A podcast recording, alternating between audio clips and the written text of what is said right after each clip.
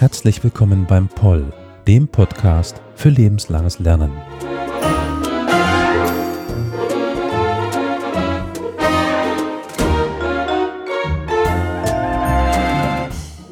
Heute mit einem populären Thema. Aber ob dieser Begriff wirklich passt und was es damit auf sich hat, klären wir gleich erst. Erst einmal möchte ich den heutigen Experten begrüßen, Professor Hüser. Herzlich willkommen. Vielen Dank, auch äh, herzlich willkommen.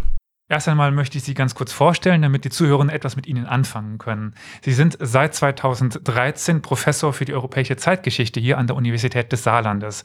Und auch ich durfte einige Kurse bei Ihnen besuchen. Seit 2016 haben Sie die Leitung des Frankreich-Zentrums hier an der Universität des Saarlandes und seit 2017 sind Sie auch verantwortlich für das deutsch-französisch-luxemburgische Doktorandenkolleg. Also man merkt schon, Deutsch, Frankreich und Luxemburg als das Land zwischen diesen beiden großen Ländern spielen bei Ihnen eine sehr wichtige Rolle. Und das Wichtige heute ist aber, dass Sie seit 2018 Sprecher der DFG-Forschungsgruppe Populärkultur, da ist nämlich der für die Verbindung zu der Begrüßung Populärkultur transnational Europa in den langen 1960er Jahren sind. Und das ist auch das heutige Thema. Und damit möchte ich gleich mal einsteigen, weil das Projekt heißt Popkult 60 oder Populärkultur eben in diesen 1960er Jahren. Mal ganz grob gesagt und ganz allgemein, was ist überhaupt Popkult 60? Ja, Popkult 60 ist zunächst mal eine Abkürzung, die wir selber erfunden haben, um sozusagen ein höheres Maß an Sichtbarkeit zu erlangen, weil der Titel dieses Verbundprojektes ist halt dann doch relativ sperrig. Populärkultur transnational, Europa in den langen 60er Jahren.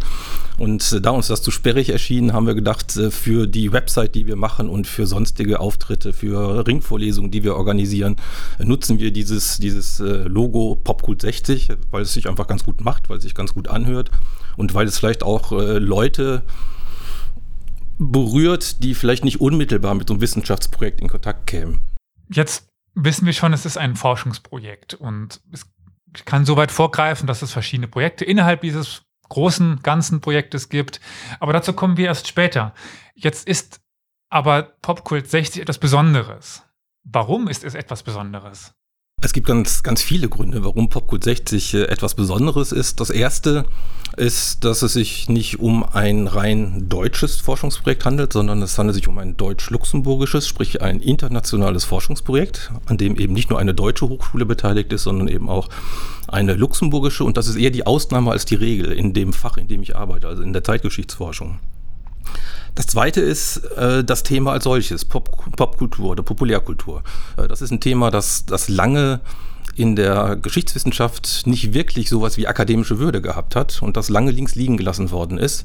In der Forschung, jedenfalls in der bundesdeutschen Forschung und auch in der französischen Forschung, weniger in, der, in den angelsächsischen Ländern.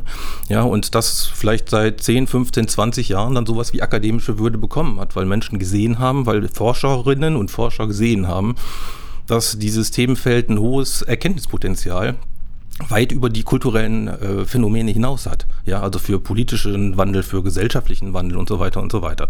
Also von daher ist das Thema was Besonderes, ja, und dass wir die Erkenntnispotenziale ernst nehmen, das, auch das ist was Besonderes. Das dritte ist, dass in diesem Projekt wir grundsätzlich mehr Länderstudien haben und keine Einzelländerstudien. Die meisten Projekte, die meisten Bücher, die man finden kann in Bibliotheken zu Populärkultur, sind Bücher über Populärkultur in Deutschland, in Frankreich, in dem Land, in dem Land, in dem Land. Wir arbeiten über transnationale Populärkultur, also populärkulturelle Produkte und Phänomene, die über Grenzen gehen und dann in anderen Ländern von Menschen anderer Nationalität in einer gewissen Art und Weise angeeignet werden und für wichtig gehalten werden für ihr Leben. Das sind drei zentrale Punkte, warum dieses Projekt wirklich was Besonderes ist. Das ist mir auch direkt aufgefallen, weil ich das so besonders fand. Ich finde diese, ja, grenzüberschreitende Forschung persönlich sehr interessant, weil, naja, Gesellschaft und Kultur nicht an Grenzen plötzlich stoppt. Gerade in, ja, der Zeit, in der wir aktuell leben, wo Grenzen so finde ich persönlich in meiner Wahrnehmung immer mehr sich auflösen, gerade in Europa, wo Kulturen und kultureller Austausch auch über Grenzen hinaus stattfindet. Also finde ich persönlich für mich sehr interessant, diesen Aspekt. Also das ist das, was uns primär interessiert hat an, an der ganzen Frage. Wir wollten nicht über Populärkultur in einem bestimmten Land arbeiten, sondern wir wollten darüber arbeiten, was Menschen in anderen Ländern mit Populärkultur machen, die von woanders kommt. Ja, das, das ist sozusagen der Ansatz gewesen. Und äh, Sie können sich vorstellen, dass das für diejenigen, die dann in den Projekten arbeiten, natürlich auch eine besondere Herausforderung ist, ne? weil man muss sich dann eben nicht nur in der deutschen Wissenschaftskultur, in der deutschen Zeitgeschichte auskennen, sondern eben darüber hinaus in der Zeitgeschichte und in den Wissenschaftskulturen anderer Länder. Das heißt, das ist mit einem höheren Aufwand Aufwand verbunden, sie müssen die entsprechenden Sprachkenntnisse mitbringen und, und, und. Das ist ein Grund, warum wir ähm, sehr viel theoretisch reden über transnationale Geschichte, aber in der Praxis sehen, äh, dass es so unglaublich viele wirklich empirisch gesättigte Studien zu diesen Fragen gar nicht gibt, weil es ist einfach extrem aufwendig. Ja, sie müssen eben auch in Archive verschiedener Länder und so weiter und so weiter. Und äh, von daher ist das einerseits, äh, glaube ich, ein hoher Wert, ein äh, hoher Erkenntniswert, den solche transnationalen Geschichten haben, weil man eben rauskommt sozusagen aus den eigenen nationalen Methoden und aus den eigenen, aus dem eigenen nationalen Eingemachten, wenn man so will. Ja, und gleichzeitig ist es eben doch auch ein hoher Anspruch an die, die tatsächlich darüber arbeiten. Ne? Aber das spricht ja auch gerade für den Standort Luxemburg und Saarbrücken, beziehungsweise Saarbrücken und Luxemburg, wo ja diese Mehrsprachigkeit auch vorhanden ist, sage ich mal, gerade äh, eben in dieser Grenzregion, wo, wo das Französische und das Deutsche eine wichtige Rolle spielen. Jetzt sagten Sie aber auch schon, dass das eben in Mitarbeit oder in Zusammenarbeit mit Luxemburg ist.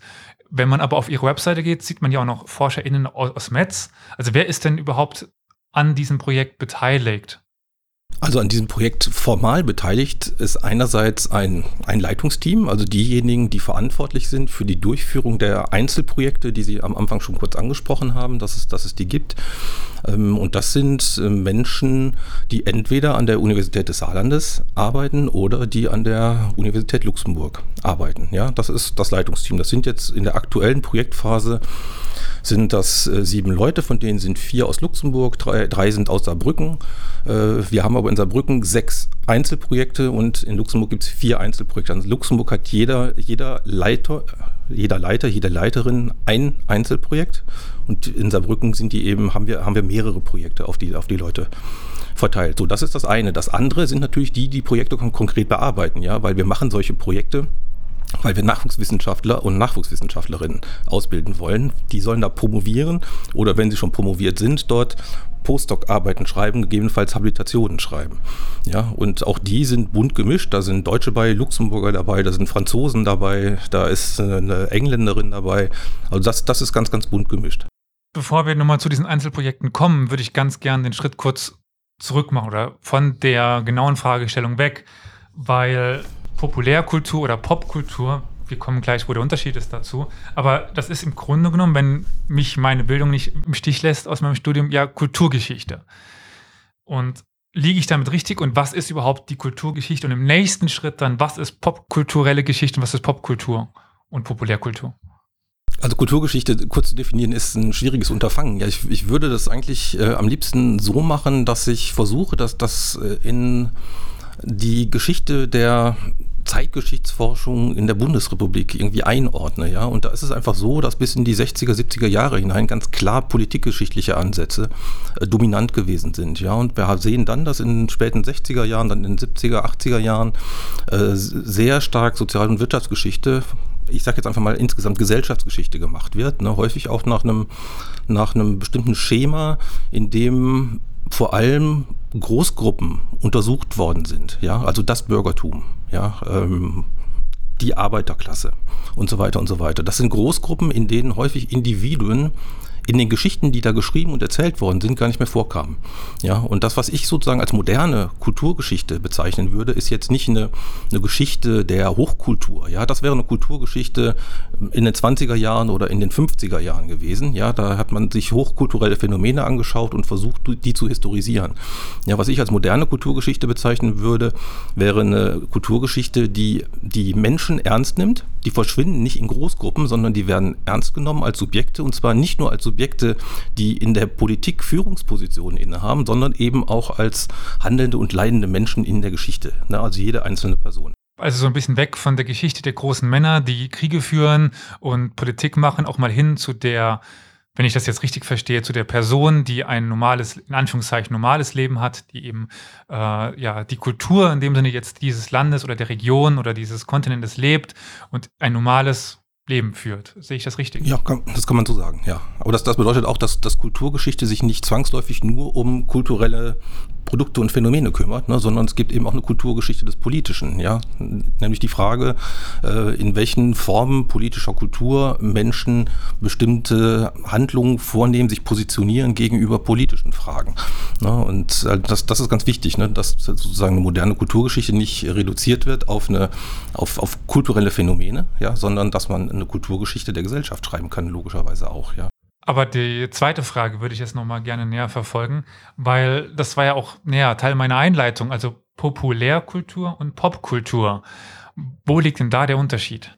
Ich würde Popkultur zeitlich ziemlich eindeutig einordnen in Phänomenen der 60er Jahre. Das würde schon für unsere Zeit passen. Ja, also, und da ist Popkultur im Grunde genommen alles, was, was sich damals sozusagen an gesellschaftlichen und soziokulturellen Aufbrüchen ergibt. Äh, was, was uns wichtig ist als äh, Historiker oder auch als Zeithistoriker, ist, dass wir diese Popkultur, wenn man die so nennen will, dass, dass wir die einordnen. Ja, weil Popkultur, die ist nicht einfach da, die fällt nicht vom Himmel in den 60er Jahren, ja, sondern die hat Vorläuferphänomene, die wir sehr gut situieren können auf der Zeitleiste. Ja, und deshalb sprechen wir von, von Populärkultur. Wir sprechen also von Populärkultur als, als, äh, als Angeboten, als Phänomenen, als Praktiken, die im Grunde genommen nur in, unter industriegesellschaftlichen Bedingungen haben entstehen können. Ja, ähm, das hat was mit Materialien zu tun, das, das hat was mit Formen der Grenzüberschreitung zu tun. Und wenn ich sage industriegesellschaftliche Bedingungen, dann ist auch klar, dass wir das zeitlich ziemlich klar einordnen können, ne? nämlich äh, irgendwo im 19. Jahrhundert. Also ich würde mal sagen, die Anfänge der Populärkultur liegen im letzten Drittel des, des 19. Jahrhunderts. Ja? Und da haben wir es eben zu tun mit industriegesellschaftlichen Verhältnissen, die sich in vielen Ländern damals ausgebildet haben. Wir haben es zu tun mit einem Massenmedien, mit einem qualitativen, quantitativen Wandel von Massenmedien, über die Populärkultur dann in der Regel transportiert wird.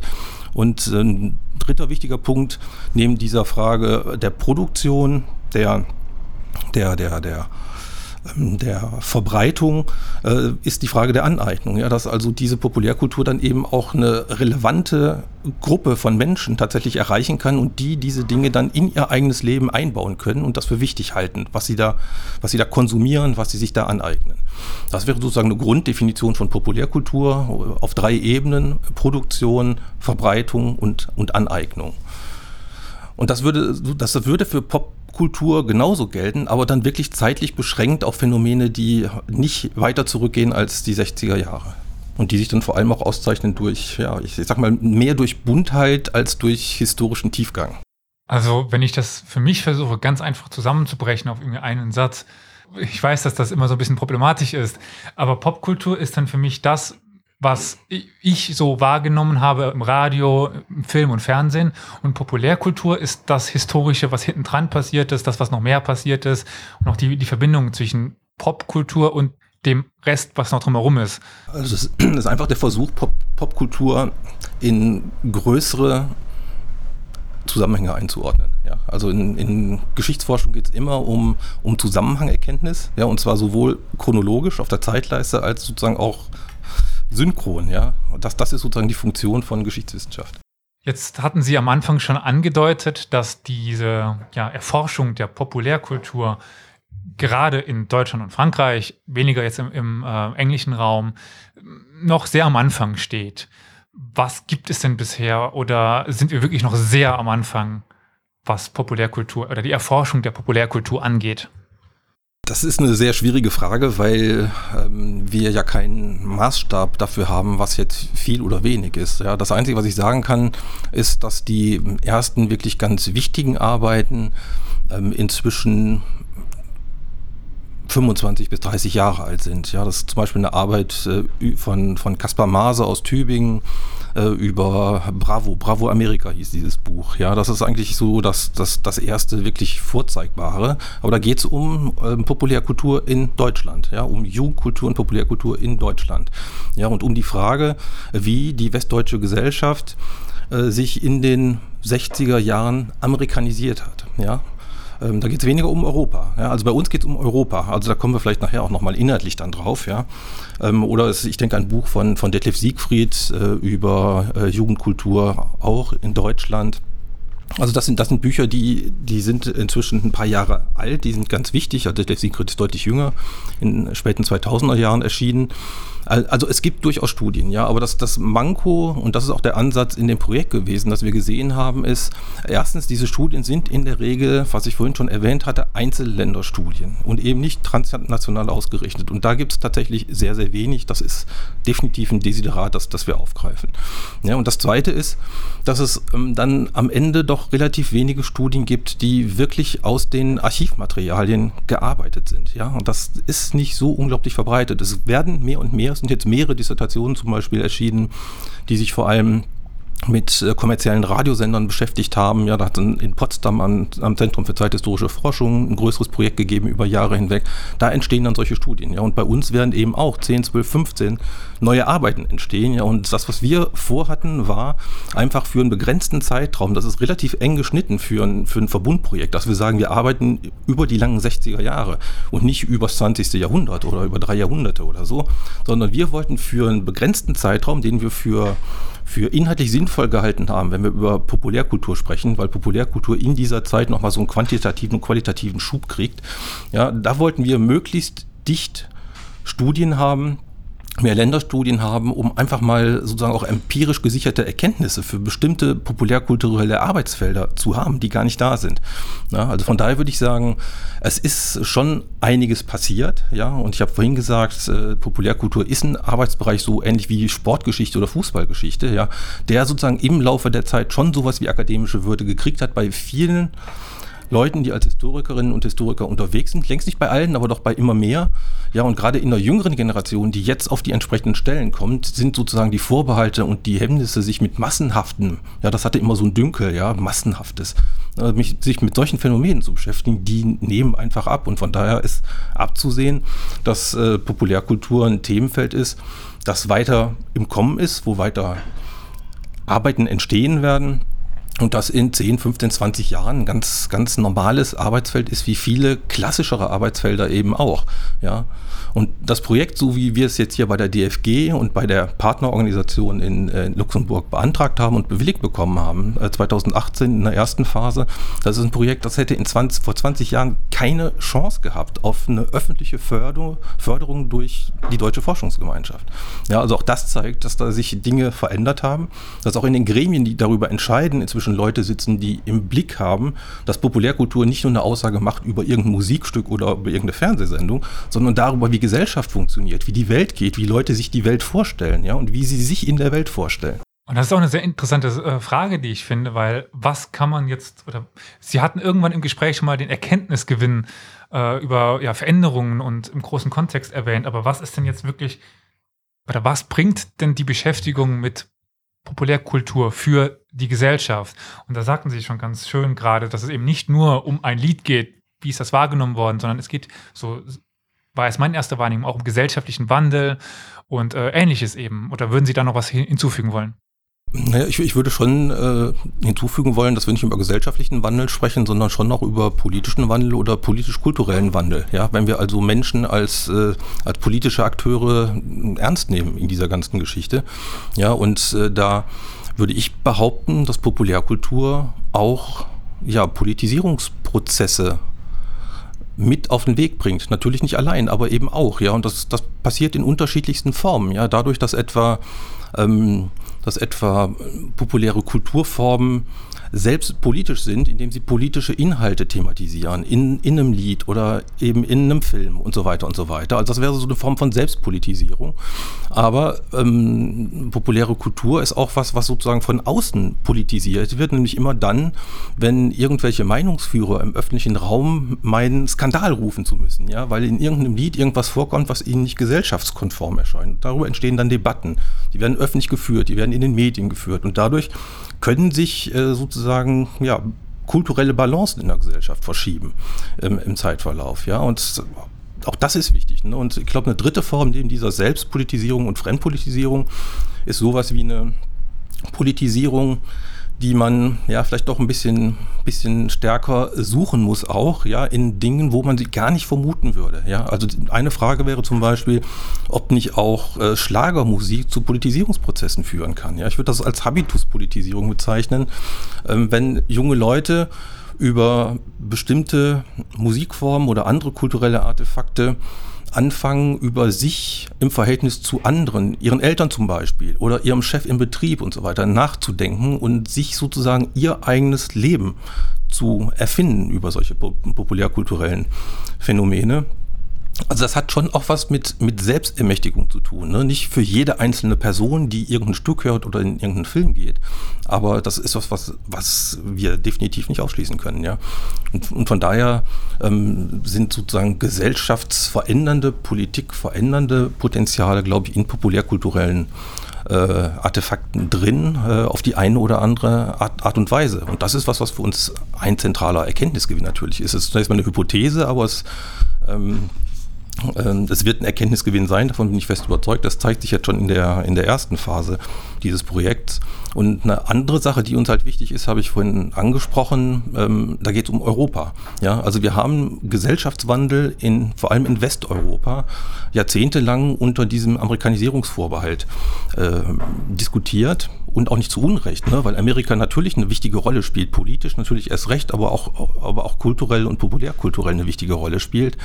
Ähm, wenn man aber mal genau hinschaut, dann wird man feststellen, dass es nicht nur ähm, Transferprozesse über den Atlantik gegeben hat nach Westeuropa, sondern dass auch innerhalb von Europa unglaublich viele Transferprozesse grenzüberschreitender Art in den 60er Jahren stattfinden und immer stärker werden. Ja, also Europäisierungsprozesse im Grunde genommen über Kulturformen.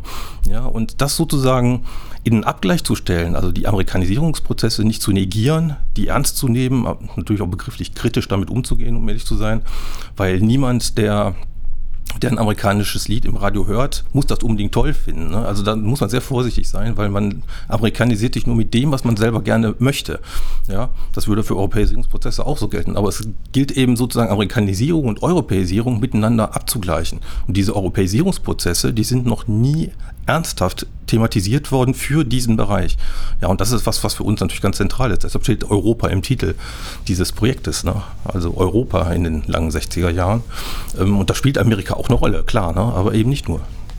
Also das wären zwei, zwei, zwei Geschichten, ja. Also Politisierung, äh, Gesellschaftswandel und dann eben diese Frage Amerika, Europa. Also für mich als ja mittlerweile doch Medievisten ist das auf jeden Fall immer sehr faszinierend, welche Arten von Quellen es jetzt für die Zeitgeschichte gibt. Das ist mir so etwas fern, aber äh, stets interessant.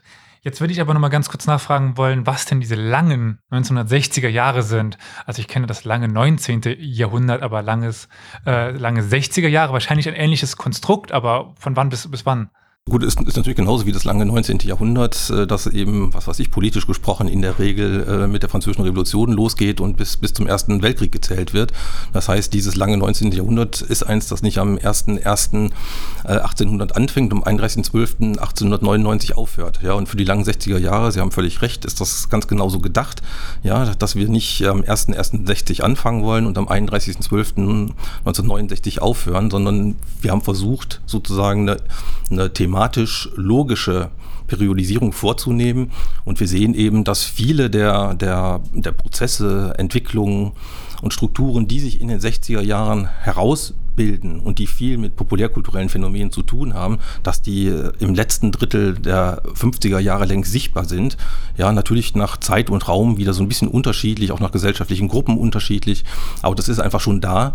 Ja, und wir sehen, dass das natürlich bis in die 70er Jahre hineingeht. Eigentlich geht es sogar noch sehr viel weiter. Ne? Also in dem Antragstext spricht man an einer Stelle von den endlosen 60er Jahren weil viele der, der, auch der Liberalisierungsprozesse, der gesellschaftlichen Liberalisierungsprozesse in den 60er Jahren zwar angestoßen werden, ja, aber im Grunde genommen über die 60er, 70er, 80er Jahre im Grunde bis, bis heute weiterlaufen. Ja, nicht linear, immer mit Brüchen und so weiter, ja, aber das, deshalb sind wir auf diesen Begriff der endlosen 60er Jahre gekommen, ja, und das macht natürlich irgendwie intellektuell vielleicht nicht extrem viel Sinn, aber soll deutlich machen, äh, dass das eine sehr, sehr wichtige Zeit war, auch für uns heute einfach, ja, sozusagen eine Inkubationsphase, die für uns heute noch eine hohe Relevanz hat. Ja, jetzt vielleicht nicht im Bereich Medien, da hat sich extrem viel verändert, aber im, im Bereich gesellschaftlicher Liberalisierung würde ich sagen, ist schon leben wir schon noch in, auch in den langen 60er Jahren. Also so ein bisschen diese Lösung von festen Grenzen, die einen dann in der Arbeit beschränken können, hin, dass man eben diese Grenzen auch ein bisschen auflöst, um besser arbeiten zu können. Klar, ja, das, das ist sehr, sehr fließend. Also in den Projekten ist das sehr fließend. Wir haben Projekte, die gehen bis Mitte der 70er Jahre zum Beispiel auch, ja. Das, das ist dann am Ende ist es dann doch wieder von den einzelnen Themen, von den einzelnen kulturellen Ausdrucksformen, die wir uns anschauen, abhängig, äh, wie da Zäsuren zu, setzen sind, ja. Jetzt sprechen Sie gerade schon über die Projekte. Wer sich dort einen Überblick mal verschaffen möchte, kann gerne auf Ihre Website gehen, die ich auch unten verlinken werde und sich diese Projekte auch dort mal in der Übersicht anschauen.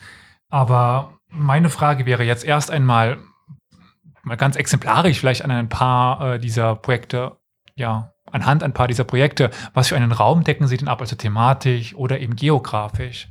Ich kann einfach mal ein paar Themen benennen, die, die da eine Rolle spielen.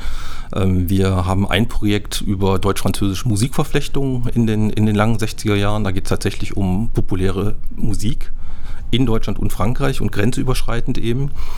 Ähm, und zwar unterschiedliche Formen populärer Musik. Ja, das können äh, französische Chansons sein, anspruchsvoll. Das können aber auch französische Schlager, Schlagerlieder sein. Das, das kann aber auch französische Rock- und Popmusik sein, die in den frühen 60er Jahren entsteht. Und die Frage ist, was, was wird in der Bundesrepublik damit gemacht. Ne? Das wäre ein Thema. Wir haben Themen über Unterhaltungsshows in äh, drei, verschiedenen, drei verschiedenen europäischen Ländern. In dem Fall ist es die Bundesrepublik, Frankreich und Spanien. Ja, und wie funktionieren solche Formate grenzüberschreitend? Wer guckt wo was ab, was erfolgreich ist? Da spielt Amerika natürlich auch eine große Rolle, sozusagen als Vorbild für solche Fragen. Wir haben Themenfelder Jugendkultur und Jugendmedien. Wir haben Themenfelder Kindersendungen und Kinderserien im Fernsehen. Wir haben Themen, die sich mit äh, kommerziellen Radiosendern, in dem Fall mit Europe A, beschäftigt, was für Saarland kein uninteressantes Thema ist, weil der Sendemast natürlich hier bei uns ist und von hier aus dann nach Frankreich reingesendet gesendet worden ist mit einem kommerziellen Radiosender Europa, der extrem erfolgreich gewesen ist, wo dann der öffentlich-rechtliche Rundfunk in Frankreich sich sozusagen anpassen musste, weil ihm einfach die jungen Hörerinnen und Hörer weggelaufen sind. Wir haben ein Thema über, über Comic dabei, wir haben ein Thema über Amateurfilmclubs dabei.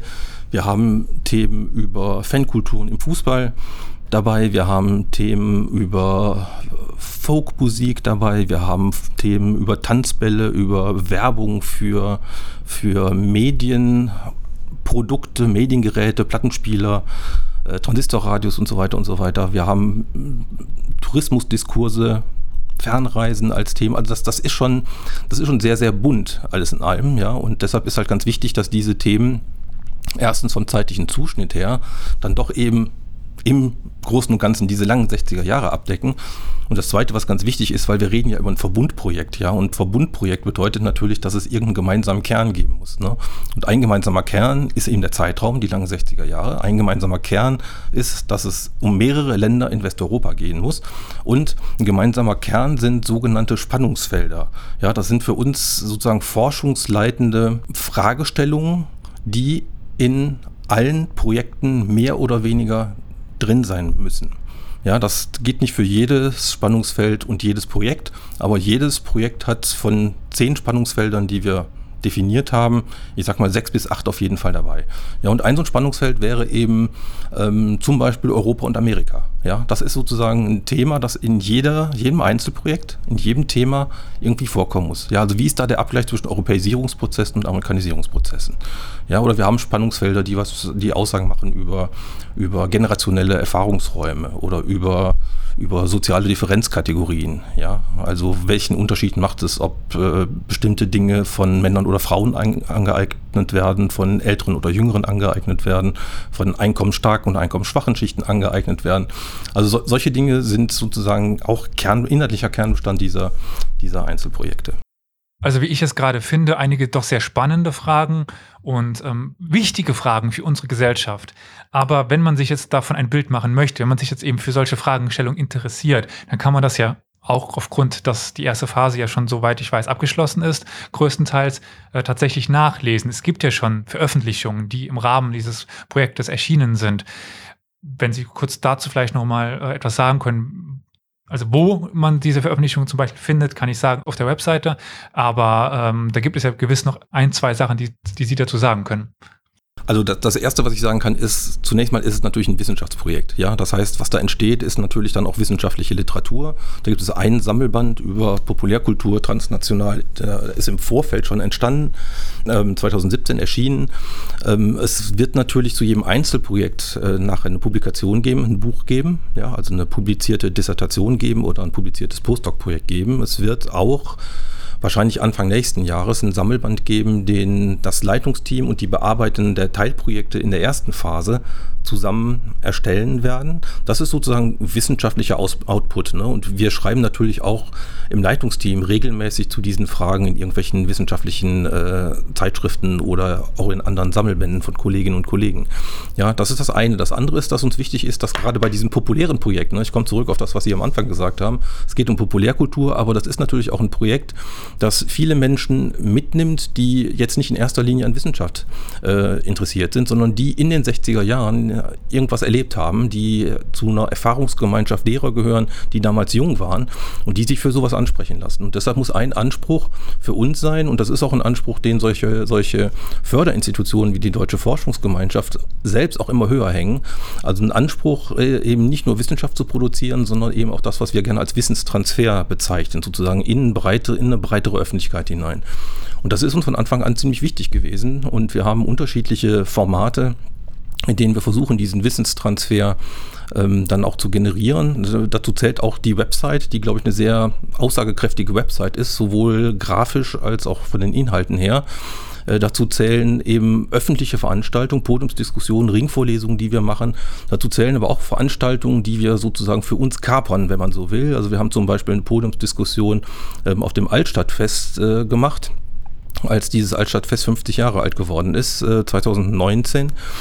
Ähm, und wir sind gerade dabei, eine virtuelle Ausstellung zu diesem Projekt zu, zu erstellen, die äh, noch nicht ganz fertig ist, aber fast fertig ist, aber die jedenfalls auch öffentlich vorgestellt wird, äh, wenn wir so, eine, so einen Übergangsworkshop machen zwischen der ersten und der zweiten Phase dieses Projekts.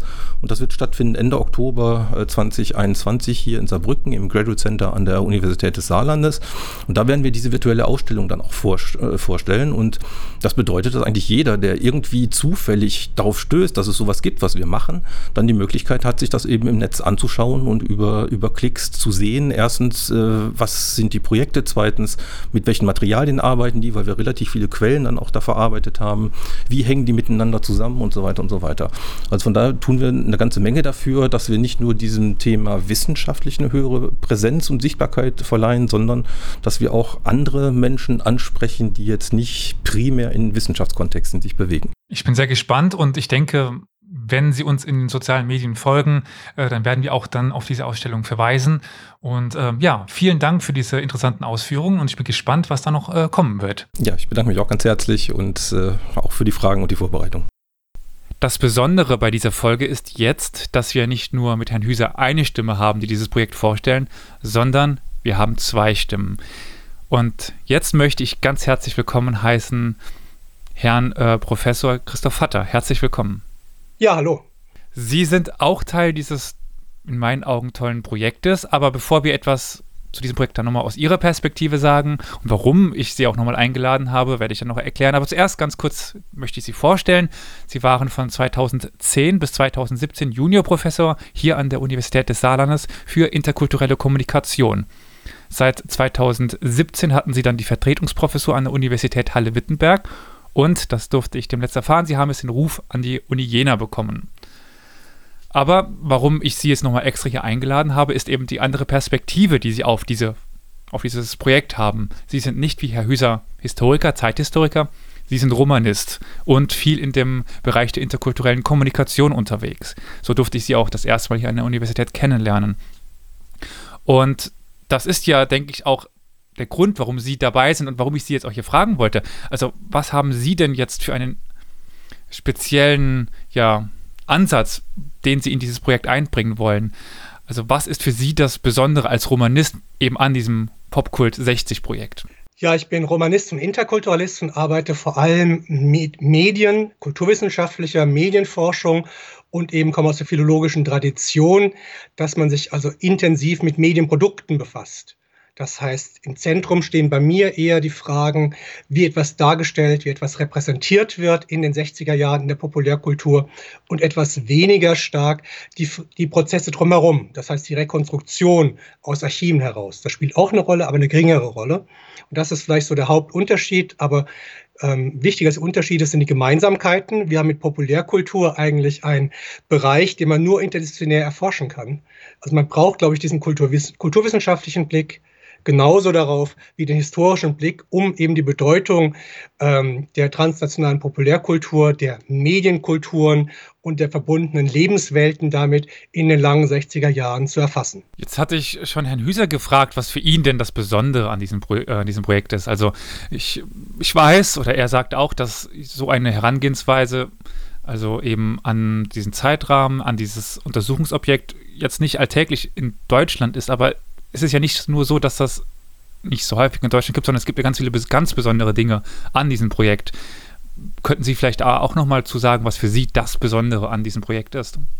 Für mich persönlich ist es die ganz inspirierende Interdisziplinarität des Projekts. Wir arbeiten da sehr eng zusammen und auch wenn ich der Einzige bin, der formal nicht Historiker ist, habe ich genauso etwas historisch gearbeitet, wie auch die HistorikerInnen, die beteiligt sind, kulturwissenschaftlich gearbeitet haben.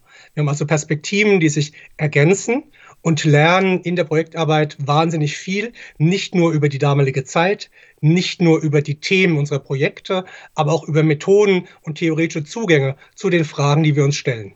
Das ist auf jeden Fall sehr interessant und ich durfte auch schon ein bisschen in diese Themen reinschnuppern, als ich mir die Website angeschaut habe, die ich an dieser Stelle auch nochmal empfehlen kann. Und äh, ja, bin gespannt, was da rauskommt. Aber was jetzt auch häufig hochgehangen wird, ist ja dieser Fakt, dass es eben nicht sich um ein rein deutsches Projekt handelt.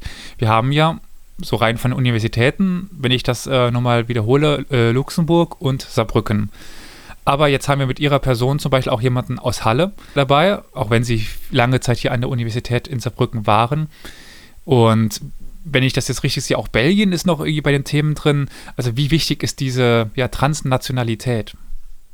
Ja, die ist in zweifacher Hinsicht besonders wichtig einerseits in der Forschungsgruppe selbst. Wir sind ein sehr, ich würde eher sagen, internationales Team.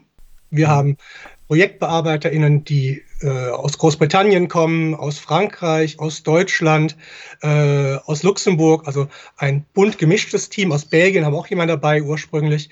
Und das schlägt sich natürlich auch nieder in der Art, wie wir zusammenarbeiten, schon allein sprachlich. Wir arbeiten mehrsprachig auf Deutsch und Französisch. Und das ist auch für das Herangehen an dieses Thema sehr wichtig, weil unsere Quellen natürlich auch mehrsprachig sind und alle diese Teilprojekte ja transnational aufgestellt sind. Wir haben in der Regel mindestens drei Länder, drei Kulturräume, die vergleichen, betrachtet werden, in jedem Projekt mit einem gewissen Überschneidungsbereich und ähm, einen gewissen Fokus. Auch da liegt Saarbrücken eben als Ausgangspunkt dieses Projektes nahe und Luxemburg auf deutsch-französische äh, Aspekte und auf die Großregion mit Luxemburg. Und das verbindet die verschiedenen Projekte. Wir haben also einen gemeinsamen Nenner, der sich in vieler Hinsicht auch auf ja, Schwerpunkte, die an der Universität des Saarlandes eine Rolle spielen, mit Frankreich und so weiter bezieht. Und daher auch die Projektsprachen Deutsch und Französisch, die alle ProjektmitarbeiterInnen mittlerweile auch ähm, sehr fließend beherrschen. Ich stelle mir das auf jeden Fall sehr interessant vor, bei solchen Besprechungen oder Teambesprechungen dann, was da für ein Sprachwirrwarr herrschen muss. Jetzt, gerade auch aus meiner Warte des Historikers, frage ich mich dann immer, was sind denn die Quellen, die jetzt in diesem Projekt wichtig sind? Das hatte ich mit Herrn Hüser noch gar nicht bearbeitet, dementsprechend vielleicht auch an Sie die Frage, vielleicht an ein paar exemplarischen Beispielen, was ist denn der Beschäftigungsgegenstand? Mit was wird sich denn hauptsächlich oder nicht hauptsächlich, wahrscheinlich geht das nicht, weil die Projekte so unterschiedlich sind, aber eben exemplarisch, was sind denn Beschäftigungsquellen? Ja, da habe ich auch in der Zusammenarbeit am Anfang der Konzeptionsphase des Projektes kennengelernt, dass die äh, Fragen nach den Quellen für Historiker immer die wichtigsten Fragen sind. Und für Historiker ist besonders spannend, dass wir in vielerlei Hinsicht ganz neue Quellenbestände erschließen und erschlossen haben. Ähm, Dazu gehören zum einen Comics als Gegenstandsbereich, zum Beispiel, da wird die transnationale Vernetzung, die Übersetzungsprozesse von Comics äh, aus der franco-belgischen Tradition wie Tim und Struppi, Asterix und so weiter erforscht. Und da sind Quellen natürlich die Archive der Comicverlage. äh, die eine wichtige Rolle spielen. Es gibt andere äh, Projekte, die befassen sich mit Fernsehen. Und dann sind die Fernseharchive wichtige Quellen oder manchmal auch einfach äh, das Internet, weil man findet zu dieser Zeit auch oft wichtige Quellen, die bereits online gestellt sind, manchmal auch von Fans, die man erforschen muss. Auch für die Musikprojekte bei uns sind diese Fankulturen äh, ganz wichtig, um an Informationen, auch graue Informationen zu kommen, die eine Rolle spielen. In meinen eigenen Projekten, dem jetzt zu Ende gehenden Projekt, geht es zum Beispiel um, um Unterhaltungsshows im Fernsehen und Unterhaltungsshows wurden, soweit ich weiß, in dieser Breite und transnational äh, praktisch noch nicht erforscht. Und wir erschließen lauter neue Quellen und haben vor allem auch gelernt, dass viele dieser Quellen ganz schwierig zu finden sind oder auch lückenhaft sind. Denn ähm, Lust, alles aufzuzeichnen und zu bewahren, wie er es heute im Internet hat, mit einem potenziell grenzenlosen Archiv, die war in den 60er Jahren, gerade am Anfang, nicht ganz so groß, auch weil es sehr teuer war, diese Sachen aufzubewahren. Es hat, man sehr viel mehr selektiert, was aufbewahrenswert war. Und Unterhaltung gehörte nicht unbedingt in die erste Kategorie in, je, in jedem Sender. Und die Mitarbeiterin muss eben in Archivbestände schauen und schauen, was überhaupt für Shows bewahrt wurden, wo kann man reinschauen und auch nachweisen an ihrer Arbeit, das ist ja ein Anliegen des Projekts, dass es sich lohnt mit solchen Quellen, die vielleicht von manchen als minderwertig, weil populärkulturell gesehen werden, dass es sich lohnt, damit zu arbeiten und trotzdem spannende Ergebnisse, die auch eine politische, gesellschaftlich relevante äh, Funktion haben, herauszuarbeiten. Also dann würde ich mal gerade ein bisschen abweichen von dem, was ich Ihnen so vorher mitgeteilt habe, weil da würde ich da bei dem Projekt gerade schon bleiben. Wenn ich jetzt nämlich richtig bin, ist das ja die grenzenlose Unterhaltung, oder? Dieses Projekt, was ungefähr so ja, genau, heißt. Richtig. Also, um es jetzt mal konkret zu machen, also dort werden sich, wenn ich die Projektbeschreibung richtig verstehe, also Deutschland, Belgien und Frankreich Fernsehshows angeschaut oder ich bin mir gerade nicht mehr genau sicher. Also, was verbirgt sich dann jetzt hinter dieser grenzenlosen Unterhaltung jetzt im Konkreten? Ja, das Projekt trägt den Titel Grenzenlose Unterhaltung und es geht um die Repräsentation fremder Kulturen im, im europäischen Fernsehen, am Beispiel von Deutschland, Frankreich und Spanien ursprünglich. Ich muss vorweg sagen, mit Spanien war es etwas schwierig, da sind wir in die Corona- Pandemie gekommen und konnten viele Archivbestände noch nicht erschließen, sodass das Projekt vor allem eine deutsch-französische Ausrichtung bisher hat.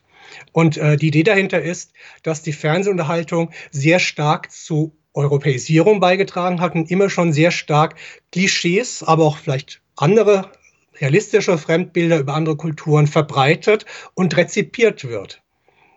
Wenn man überlegt, dass die Fernsehunterhaltungsshows am Samstagabend bis in die 90er Jahre hinein so eine Art, äh, ja, wie der Sonntagsgottesdienst für die ganze Familie waren, wo die ganzen Kinder durften aufbleiben, äh, im Schlafanzug vielleicht noch Wetten, das gucken und so weiter. Großeltern, Eltern, Kinder, alle haben das gleich geschaut. Das war in den Firmen bei der Kaffeepause genauso Gesprächsstoff wie auf den Schulhöfen, was am Samstagabend im Fernsehen lief. Und das war in den 60ern, in den langen 60er Jahren genauso. Das heißt, wir haben es in einem Medium zu tun, was sehr massenwirksam ist, was Mentalitäten sehr stark geprägt hat und ähm, was für viele Menschen ähm, eine potenzielle Bedeutung hatte.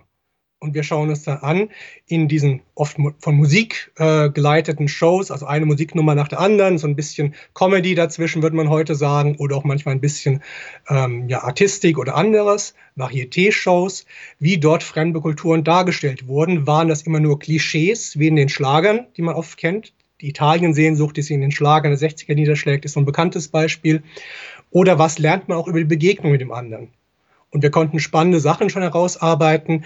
Gerade auch, dass zum Beispiel sehr viele FernsehzuschauerInnen äh, nicht so sehr begeistert waren, wenn zu viel Fremdländisches im Fernsehen gezeigt wurde. Das zeigen Zuschauerpost. Äh, Auswertungen, dass oft Klagen gab, zu viel fremde Sprachen äh, gezeigt oder auch natürlich klar rassistische Positionen, was Ende der 50er, Anfang der 60er Jahre nicht verwundert, man sich bedenkt, ähm, dass das Dritte Reich gerade mal 15 Jahre vorbei war. Das heißt, solche Meinungen waren noch salonfähig und wurden auch sehr, sehr stark in diesen Leserbriefen ausgedrückt.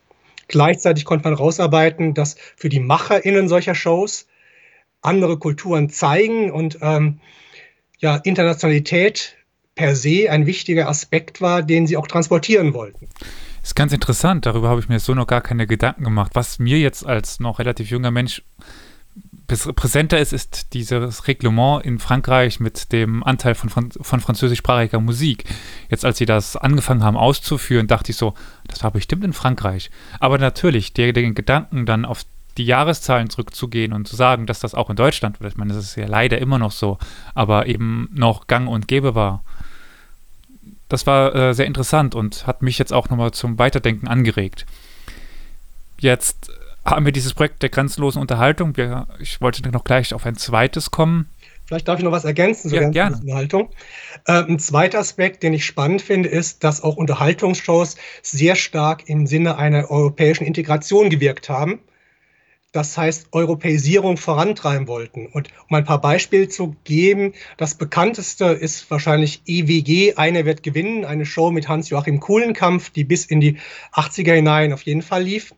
Und wo ähm, KandidatInnen aus verschiedenen europäischen Ländern gegeneinander angetreten sind, um sowas wie einen europäischen Bildungskanon in Quizformat zu erarbeiten, was also sehr schon durch die Abkürzung geprägt, europäisch EWG wie Europäische Wirtschaftsgemeinschaft geprägt war aber auch auf einer anderen Form Unterhaltung in Formaten wie Spiel ohne Grenzen, Jeux sans frontières. Das war ein Städtewettkampf, wo europäische Städte gegeneinander angetreten sind in etwas, ja, ja lustigen Spielen zum Teil, manchmal auch etwas äh, schwierig heute noch anzuschauen. Da geht es um Rutschbahnen mit Seifenschaum und äh, alberne Verkleidungen und äh, ja, das sind die Mannschaften sportlich genannt angetreten und sollten aber Europa befördern.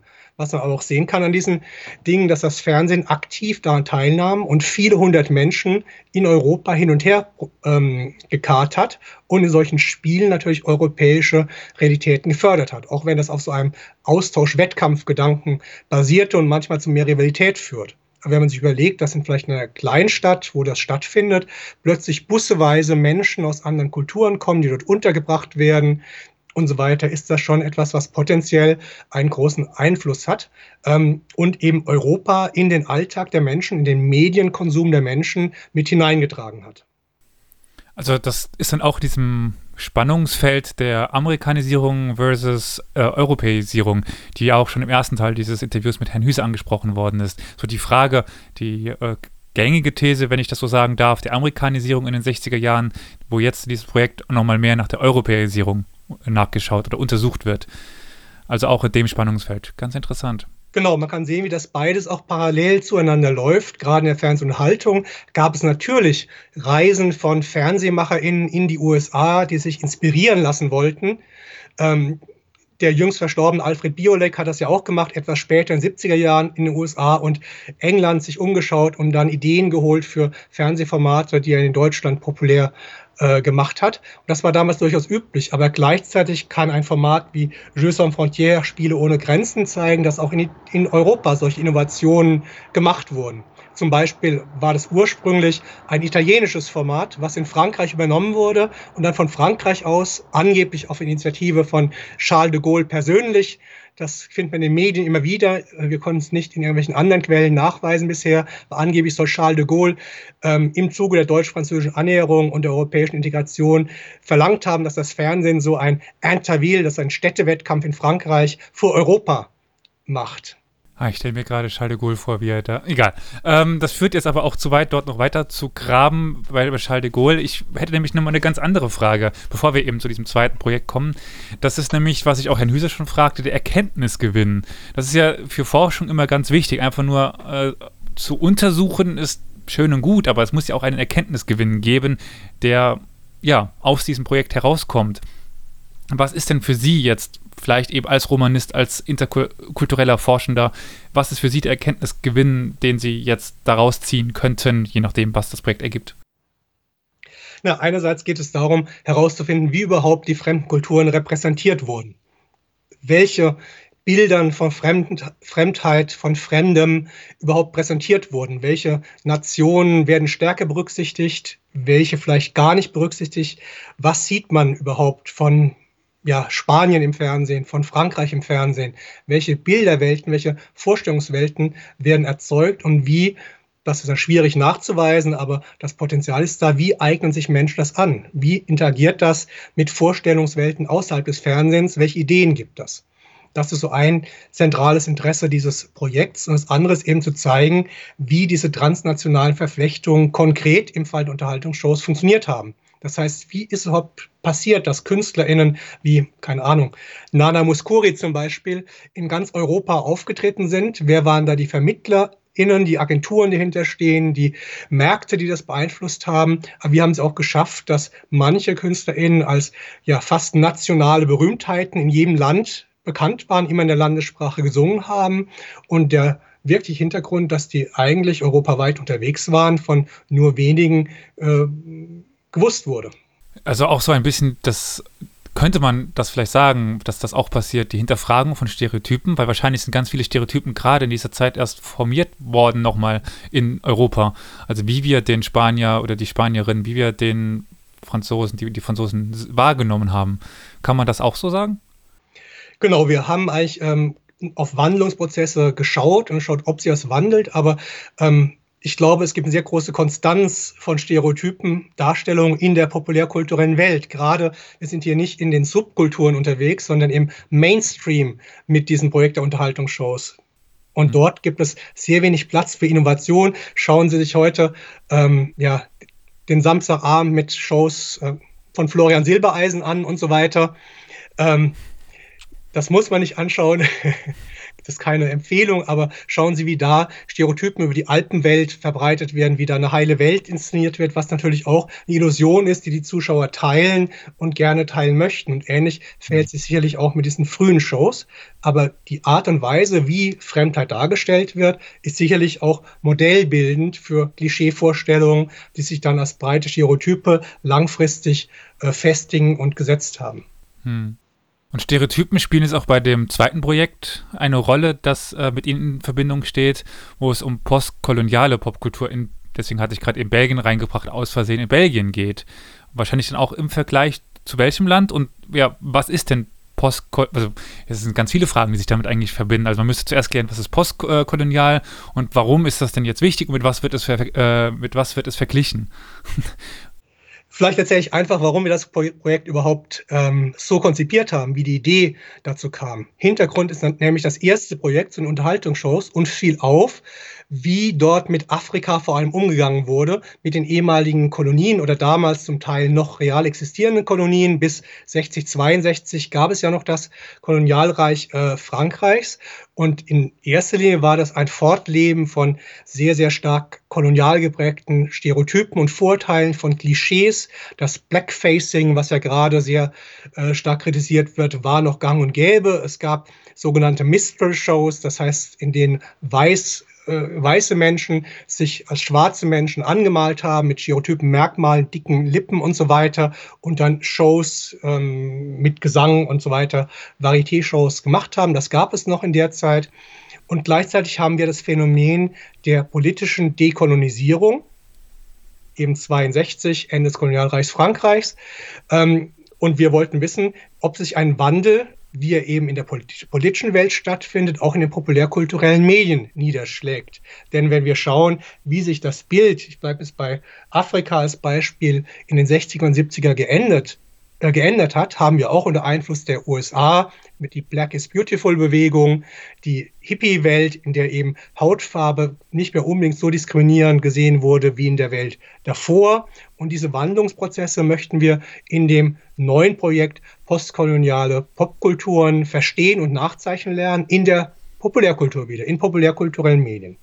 Das heißt, wir fragen danach, ob sich ein eigentlich wirtschaftlich-politischer Prozess wie die Dekolonisierung, die Unabhängigkeit der Staaten des ehemaligen Kolonialreichs, vor allem im subsaharisch-afrikanischen Raum, das ist unser Fokus, ähm, in populärkulturellen Darstellungen niederschlägt. Das heißt, wo gibt es vielleicht Brüche in der Darstellung, ähm, wo es nicht mehr so stereotyp ist oder man differenziert. Es gibt Forschungen, die zum Beispiel schon zeigen, dass es sehr, also Moritz Eger hat das erforscht, äh, dass es sowas wie Black Americanophilia gab. Das heißt, dass es eine sehr große ähm, Faszination für schwarze Menschen, vor allem aus den USA, gegeben hat in den 70er Jahren. Und die Frage ist, ist das für alle schwarzen Menschen der Fall? Wurde da weiter unterschieden? Oder ist das in manchen Medienbereichen einfacher? Ich nehme die Musik. Jazzmusik etwas früher, mhm. auch ein gutes Beispiel, wo ähm, schwarze Menschen aus den USA sehr äh, stark präsent waren, auch auf großen Bühnen. Louis Armstrong, dem man gerade viel gedacht hat in den letzten Wochen, Monaten, gehörte dazu. Wie ist das aber in den 60er Jahren? Findet man Spuren dieses politischen Prozesses in Jugendmedien wie der Bravo, das Salut les Copains in Frankreich, in äh, Unterhaltungsshows, im Radio? Äh, wo sind Ansatzpunkte, dass sich das Bild vielleicht ändert? Dass wir neue Bilder, Bilderwelten haben, die sich schaffen. Ähm, es gab zum Beispiel in einigen Modezeitschriften der Zeit dann plötzlich Bildstrecken mit Mode, die in den ehemaligen Kolonien gespielt haben, als im Hintergrund dann eben nordafrikanische Szenerien. Und da genauer hinzuschauen, ob sich da wirklich was ändert oder vielleicht alles gleich geblieben ist, ist so der Hauptimpuls. Hm. Und wir vergleichen Frankreich, Deutschland und Belgien. Warum? Weil wir drei Länder haben mit einer sehr verschiedenen Art und Weise mit Kolonialvergangenheit umzugehen. Ja, und auch einer ganz anderen kolonialen Vergangenheit fällt ja, mir jetzt so ein. Also der Umgang anders und auch die Vergangenheit eine andere. Ja, genau. Interessant. Wenn man jetzt aber mehr dazu wissen möchte, dann sollte man eben zum Beispiel die Website oder das gesamte Projekt im Auge behalten. Und ja, ja, dann vielen, vielen Dank auch von meiner Seite hier nochmal an, an Sie, Herr Vatter, dass Sie hier nochmal eine etwas andere Perspektive auf das Projekt gegeben haben. Und ich hoffe, dass äh, ich noch viel hören werde von dem Projekt. Vielen Dank. Ja, vielen Dank für die Einladung dabei zu sein und Sie werden sicherlich viel hören. Wir berichten gerne wieder.